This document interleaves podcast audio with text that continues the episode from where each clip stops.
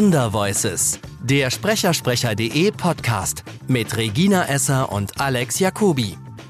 Hallo und herzlich willkommen zu einer neuen Folge unseres Wundervoices Podcast. Diese Woche geben wir euch interessante Einblicke in das Leben einer der bekanntesten Synchronstimmen Deutschlands, Irina von Bentheim. Lieh ihre Stimme unter anderem Carrie aus Sex in the City und Claire Underwood aus House of Cards. Der Alex hat mit ihr für euch ein super spannendes Telefoninterview geführt. Ähm, Im ersten Teil wird sie euch erzählen, wie sie zu ihrem Beruf als Sprecherin gekommen ist, wie Sex in the City ihr Leben beeinflusst hat und gibt außerdem ein paar Tipps an den Sprechernachwuchs. Viel Spaß! Bei uns heute zu Gast ist Irina von Bentheim. Ich glaube, man, man darf ohne zu lügen sagen, eine der bekanntesten äh, Stimmen in ganz Deutschland.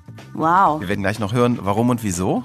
Ähm, erzähl mal, Irina, bevor wir zu deinen Rollen kommen, ich glaube, jeder hat dich sowieso schon als Stimme erkannt. Du bist Synchronsprecherin, du bist äh, Synchronregisseurin, du produzierst Hörbücher, du äh, kümmerst dich auch um den Sprechernachwuchs. Wie bist du selber zum Sprechen gekommen? Ich habe mich selbst gesprochen. Ähm, ich habe ja als Kind, äh, war ich ja sowas wie ein, wie ein Kinderstar.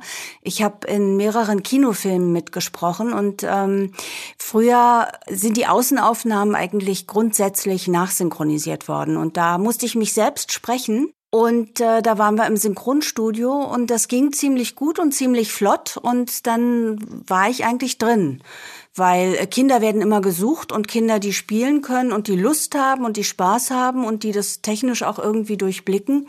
Ja, und so ging das los. Das heißt, ich mache das jetzt seit fast 50 Jahren. Wie cool ist das denn? Ja, und dann jeder, wenn, wenn ich das sage, dann denkt jeder immer gleich, ich bin eine alte Oma. Ich meine, gut, jetzt jung bin ich auch nicht mehr. Aber wie gesagt, ich habe mit sechs angefangen. Ich werde dieses Jahr 55. Nun ist es raus. Das ist ja echt cool, ja. Beeindruckend. Du kommst ja aus einer Familie. Dein Vater war, glaube ich, ein sehr bekannter Tagesthemenmoderator, stimmt's? Na, der hat die Tagesthemen mit aus der Taufe gehoben. Äh, ich, es gibt immer noch diverse Menschen, die mir sagen, ah, ich bin mit deinem Vater aufgewachsen, wir haben ihn immer im Radio gehört, wir haben ihn immer in der Berliner Abendschau gesehen.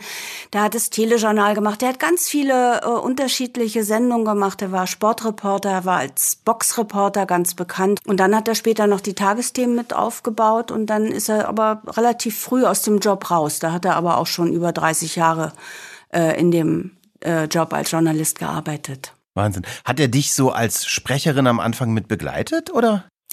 Also bei uns zu Hause hat vor allen Dingen mein Vater gesprochen. Der hatte eine sehr schöne Stimme übrigens. Meine Mutter übrigens auch. Und ähm, bei uns wurde immer darauf geachtet, dass wir ähm, gut sprechen. Das hört sich jetzt ziemlich brutal an, aber ich durfte auch mit äh, Kindern, die zu sehr Berlinern, möglichst nicht spielen, weil wir auf keinen Fall Berlinern sollten. Und ähm, ich habe erst mit 15 oder 16 habe ich irgendwie angefangen zu Berlinern. Nichts ist schlimmer als ein eingeschliffenen Dialekt aus der Sprache rauszubekommen. Ich muss ja schon so aufpassen, ne? weil wenn man so, wenn man so spricht, dann sagt man ja mal, das ist das oder das, ne? Das passiert ja. Aber wenn das eingeschliffen ist und man es selbst gar nicht mehr merkt, dass man vielleicht auch so gar nicht mehr so ernst sauber sprechen kann, dann, äh, dann wird es echt schwierig, das später rauszukriegen. Also insofern bin ich im Grunde genommen dankbar. Also die Sprache hat in meiner Familie immer einen ganz hohen Stellenwert Stellenwert gehabt. Für mich ist es heute auch noch so. Also ich kann zum Beispiel auch mit bestimmten Menschen möchte ich gar nicht so viel zu tun haben, weil ich leide innerlich dann so sehr über so eine schlechte Sprache, dass ich, dass ich das nicht ertrage. Das, das kann ich gut verstehen. Es ist auch so, wenn man die korrekte und feine Art gelernt hat und sich bewusst dafür entscheidet, es mal anders zu machen, das ist immer ganz toll. Das ist wie mit einer guten Erziehung. Wenn man die hat, ist das toll, die ab und zu mal abzulegen. Aber wenn man sie nicht hat, ist es fast unmöglich, sie anzulegen. Ja, also sagen wir mal, es ist natürlich für mich als Kind sehr schwierig gewesen, weil ich war ein Kinderstar zum einen. Ich hatte einen wahnsinnig bekannten Vater und dann bin ich auch noch mit diesem Namen rumgelaufen. Ähm, das war natürlich, da war ich natürlich von vornherein gleich irgendwie so eine, die sich besser fühlt. Und ähm, mit der Sprache, dadurch habe ich mich natürlich auch nochmal abgesetzt von den anderen. Und deswegen war das dann auch, glaube ich, irgendwann für mich so, dass ich dann irgendwann angefangen habe äh, zu Berlinern, damit ich auch so ein bisschen mehr dazugehöre. Na, aber ich kann auch so. Noch so ist es nicht. Oder ich kann auch über einen spitzen Stein stolpern, weil ich bin nämlich Viertel Berlin, äh, Bremerin. Du bist Viertel Bremerin? Ja, Viertel Bremerin und meine äh, Großeltern waren äh, Bremer und äh, ich war immer bei meiner Großmutter viel und immer wenn ich da zurückkam, dann habe ich da auch ein bisschen anders gesprochen. Ja. Mit, mit deiner Karriere als Kinderstar, war das denn so, dass das irgendwann vorbei war oder hat sich das praktisch nahtlos in deine, hast du dann mit dem Schauspiel, wie, wie, wie hast du weitergemacht nach der Schule? Ähm, bis ich 15 war, habe ich äh, gedreht. Ich habe zuletzt noch einen Tatort gespielt. Da war ich irgendwie eine Drogensüchtige oder so. Und ähm, dann habe ich mich aber ehrlich gesagt so ums Drehen gar nicht mehr so gekümmert. Ich hatte da ein bisschen andere Interessen. Ich bin auch mit 15 von zu Hause ausgezogen und äh, fand das alles in der in dieser in der Schauspielerbranche alles ziemlich oberflächlich und dachte, ich mache irgendwie was anderes. Na, dann habe ich mein Abi gemacht und ähm, dann habe ich so überlegt, was machst denn jetzt? Und dann habe ich gedacht, na eigentlich am besten auskennen tue ich mich nun mal in dieser Branche. Also äh, habe ich gedacht, ja, ich werde Kamerafrau. Dann habe ich die Aufnahmeprüfung für die Fachschule für Optik und Fototechnik gemacht und dann hatte ich noch Wartezeit und dann habe ich ein Praktikum beim SFB gemacht damals, was nicht so eine super tolle Idee war weil mein Vater ja da war und alle dachten, ich bin auch über ihn da reingekommen und das war alles nicht so einfach, aber hm, da habe ich dann mit den Kameraleuten zusammengearbeitet. Das war wieder ziemlich cool alles Kerle und äh, die irgendwie meinten, ja, und wie willst denn du hier die schwere Kamera und den Lichtkoffer und das kannst du doch gar nicht und so. Und da habe ich gedacht, dir werde ich's zeigen. Und dann hatte ich eine super, super tolle Zeit mit denen. Naja, und dann bin ich kam als Kameraassistentin und Tonfrau unterwegs gewesen und ähm, äh, immer noch irgendwie nach wie vor nebenher immer mal wieder als Synchronsprecherin äh, ähm, geholt worden. Aber dann habe ich mich entschieden, äh, dass ich gerne zum Radio gehen möchte. Da fing das nämlich an hier mit Rias 2 und äh, neue Art und Weise, äh, Radio zu machen, diese Magazinprogramme. Und dann bin ich zum Radio gegangen und habe gesagt, hier, ich will gerne eigentlich immer mit der Perspektive, dass ich irgendwann zum Fernsehen gehen will, aber äh, als ich dann da hätte ein Volontariat machen können, da habe ich hier schon die Frühsendung moderiert und habe gedacht, was soll ich denn jetzt irgendwie noch ein Volontariat machen? Und so ging das irgendwie immer weiter bis dann die Mauer fiel und ähm, dann war das mit dem Rias, bei dem ich ja gearbeitet habe, alles mit diesem Sendeauftrag und so. Dann wurde das etwas, äh, wurde das alles so in Frage gestellt. Der Sender hat sich privatisiert und ähm, dann haben wir, war ich noch ein bisschen bei dem Privatsender. Das gefiel mir dann aber nicht. Dann habe ich noch ein bisschen Radio Brandenburg und so gemacht, habe mal in Hamburg ein bisschen was rumprobiert und bin dann aber eigentlich wieder sehr intensiv ins Synchrongeschäft eingestiegen und ähm, habe dann eigentlich von morgens bis abends synchronisiert und irgendwann kam dann eben auch Sex and the City. Und dann kam sie. Die, darf man sagen, die Rolle deines Lebens oder nicht? Ist das bescheuert? Na, bestimmt kann man das irgendwie sagen, weil äh, es gibt nun mal nicht viele Rollen, die so, wo auch die Stimme so äh, so einen Hype bekommen hat wie in Sex and the City. Das kann ich ohne äh, ohne das. Ja, das ist einfach so. Ich sollte ein Hörbuch machen, Sex and the City, und dann ich hatte irgendwie angefangen äh, ich habe ja erst mit Anfang 40 überhaupt mit der Bühne angefangen und äh, da habe ich so Blut geleckt, dass ich gedacht habe, ich will auf die Bühne. Und darüber hast du dann praktisch auch die feste Synchronrolle bekommen, oder? Nein, nein, nein, das war, da habe ich die schon gesprochen. Das war ja eigentlich der richtige Hype, das machen sich auch viele gar nicht so bewusst. Die Serie fing ja, die startete im Oktober, wenige Wochen nach 9-11. Und im Trailer war noch das World Trade Center zu sehen äh, im Opener. Und ähm, diese Serie ist erstmal ein bisschen unter ferner Liefen gestartet. Und den richtigen okay. Hype gab, das gab es eigentlich erst 2004, als die Serie in den letzten Zügen lag, als wir wussten, das ist die letzte Staffel. Und da war eigentlich der Hype erst so groß. Und da kam das mit dem Hörbuch.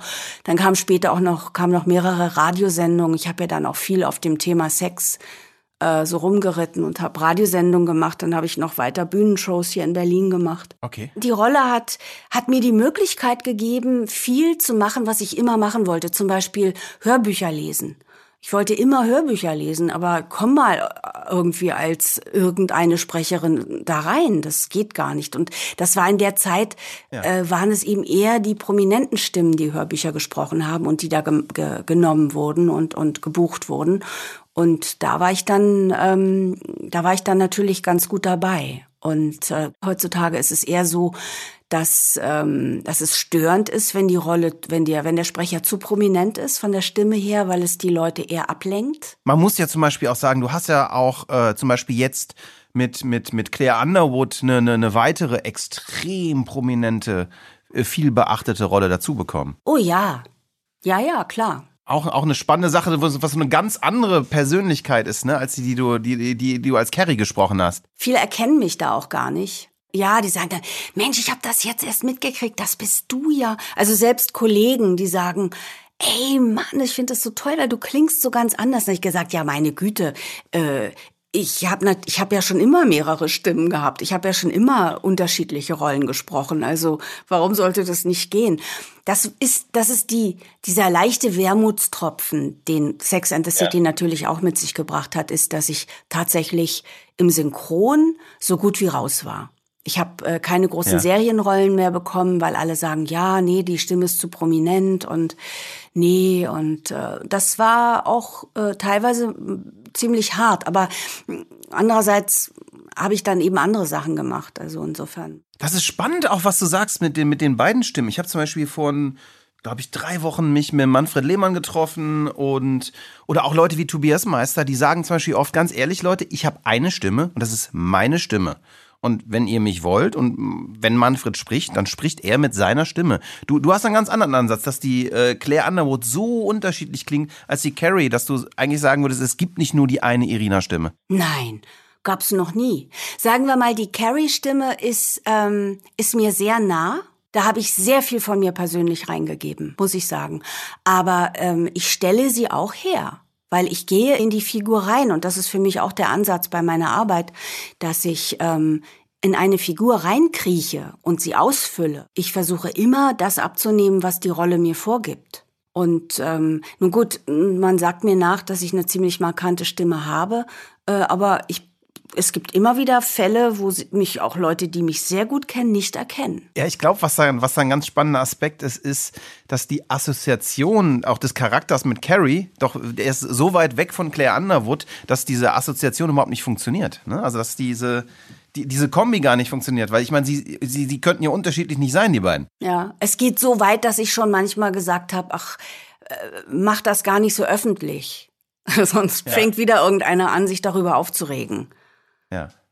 Weil, ähm, wie gesagt, äh, es ist schon ziemlich hart, wenn du Jahrzehnte deines Lebens alles hoch und runter gesprochen hast und dann plötzlich wie gemobbt wirst, weil, weil du so prominent geworden bist, weil du so beliebt geworden bist und ja, es war, gab eben natürlich auch viel Öffentlichkeit, ne? Und es war viel Fernsehen und und viel Radio und viel äh, Presse, Zeitungen, Illustrierte und so, die über mich geschrieben und berichtet haben. Das war nicht nur gut, weil in in in der Branche, in der Synchronbranche es schon doch eher so ist, dass die Menschen im Dunklen arbeiten sollen ja. und nicht so im, im Rampenlicht stehen sollen. Das könnte ja dann auch noch zur Folge haben, dass sie dann womöglich mehr Geld haben wollen und so. Da kommen so viele Aspekte zusammen.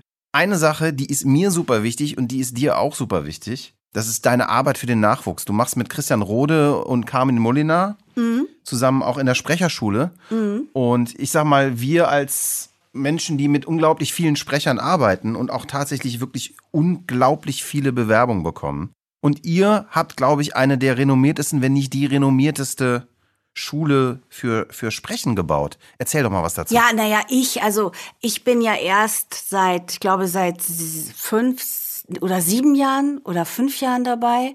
Die Schule okay. gibt's jetzt seit gut zehn Jahren. Das hat Carmen Molinar aufgebaut damals, äh, wo noch jeder dachte, ach Mann, was soll das denn? Ähm, also wir als Synchronsprecher, ähm, wer will denn da jetzt irgendwie noch äh, Sprecher äh, ranziehen? Ist das denn überhaupt ähm, nötig? Und äh, wir haben ja auch nach der Kirchpleite eine ziemliche Durststrecke äh, durchgemacht. Aber ähm, bei Carmen Molinar geht es vor allen Dingen überhaupt ums Sprechen im Allgemeinen. Äh, natürlich kommen da auch Leute, die sagen, ach, man hat mir immer gesagt, ich habe eine gute Stimme, ich würde die gerne mal ausprobieren. Und sie kriegen die Möglichkeit, in äh, äh, fünf Tagesseminaren äh, in die unterschiedlichen ähm, Bereiche äh, dieser, ähm, dieser Kunst äh, Einblick zu kriegen. Das heißt, sie äh, machen ähm, Hörbuch, sie machen Werbung, sie machen ähm, Off-Kommentar, sie machen Hörspiel, unter anderem mit Christian Rode, ähm, und sie machen Synchronisation äh, mit mir unterschiedlich, also Trickfilm, Realfilm. Äh, und sie kriegen aber noch viel mehr, also auch wie, wie vermarkte ich mich selbst und alles Mögliche kriegen sie an die Hand, so dass sie nach diesen Tagen wirklich wissen, ist das was für mich oder ist es nichts? Ähm, welcher Bereich äh, des Sprechens interessiert mich? Welcher Bereich ist für mich wirklich realistisch auch äh, umsetzbar? Äh, weil es ist, ist zum Beispiel auch was ganz anderes, ob du jetzt ein toller Radiomoderator bist oder ein toller Off-Kommentarsprecher. Das heißt noch lange nicht, dass du deswegen synchronisieren kannst.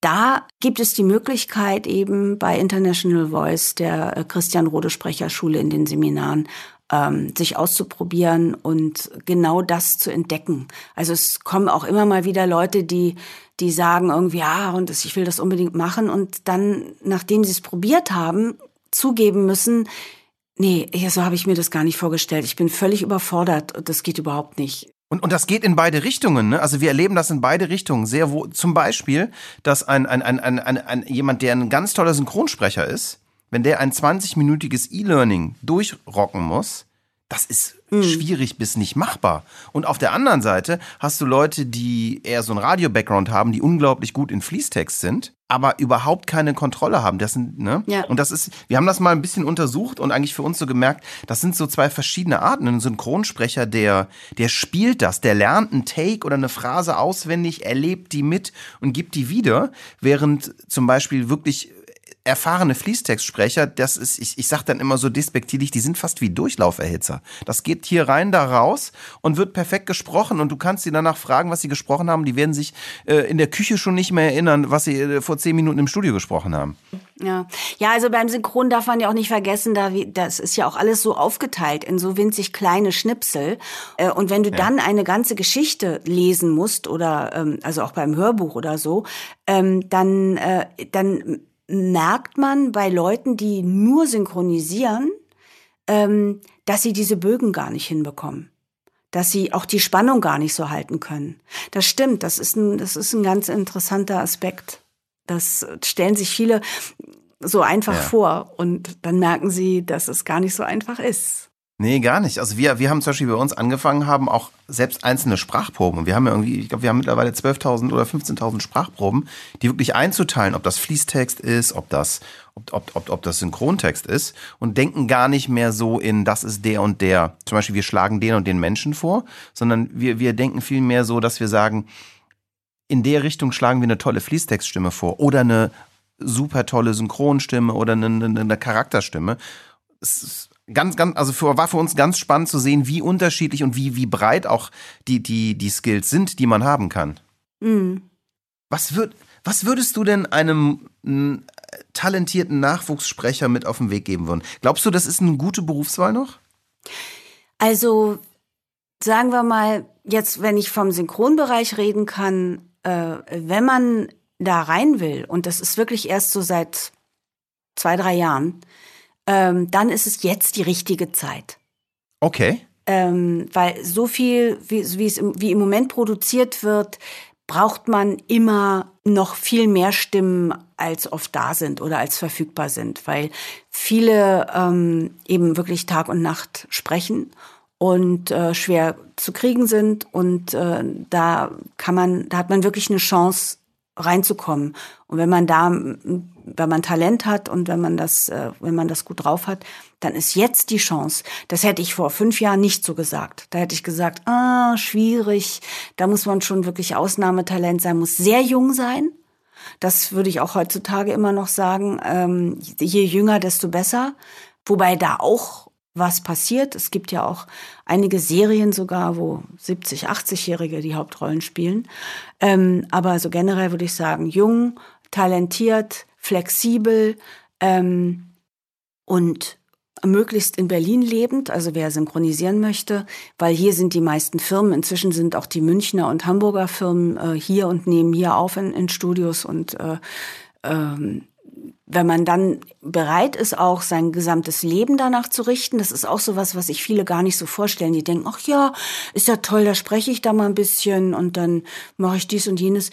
Äh, wir unter, wir ordnen unser Leben vollkommen unter. Das heißt, ähm, wenn wir für irgendwas gebucht werden, äh, dann sind wir geblockt für so und so viele Wochen und inklusive Abend- und Wochenenden äh, es sei denn, ich sage vorher an, den Abend kann ich nicht, an dem Abend will ich nicht, an dem Abend und an dem Wochenende kann ich nicht. Ansonsten müssen wir immer verfügbar sein. Und wenn wir das nicht sind, dann sind wir ganz schnell wieder raus. Das muss man überlegen, weil man wird natürlich auch, oder viele sind auch aufgefressen worden schon von der Branche. Die haben als Kinder angefangen, die haben nie irgendwas anderes gemacht und ähm, fragen sich vielleicht doch irgendwann, ob das das jetzt irgendwie gewesen ist. Und irgendwann kommt bei jedem die Zeit, wo er auch nicht mehr so gefragt ist, weil er ein Alter hat, ähm, was eben nicht mehr so gefragt ist. Und ähm, es wird oft eben nach Jahrgang besetzt und nicht nach dem Stimmalter und, und, und. Also äh, ich glaube, das Wichtigste ist generell bei allem, was du machst, wenn du es wirklich willst, aus ganzem Herzen und bereit bist, auch alles dafür zu geben, dann wirst du es auch tun und dann wirst du auch Erfolg haben. Ich finde es schön, dass du gerade so ein, äh, was du, oder auch spannend, was du gerade zu der Zukunft im Synchronbusiness machst. Weil was wir jetzt sehen zum Beispiel, ist, dass die Arbeit in den klassischen Werbe- und Off-Geschichten so schwierig wird mittlerweile für viele, weil es so ein, ein, ein Überangebot an, an, an, an Stimmen gibt. Jetzt nicht im Synchronbereich, aber im, im reinen Off, im reinen Industriefilmbereich, dass es wirklich schwer ist, für Leute sich durchzusetzen. Ja, schönes, schönes Schlusswort. Wow, ich hoffe, ihr fandet das genauso interessant wie ich. Mehr von Irinas spannendem Beruf erfahrt ihr im nächsten Podcast. Ja, bis zur nächsten Folge. Macht's gut. Ciao.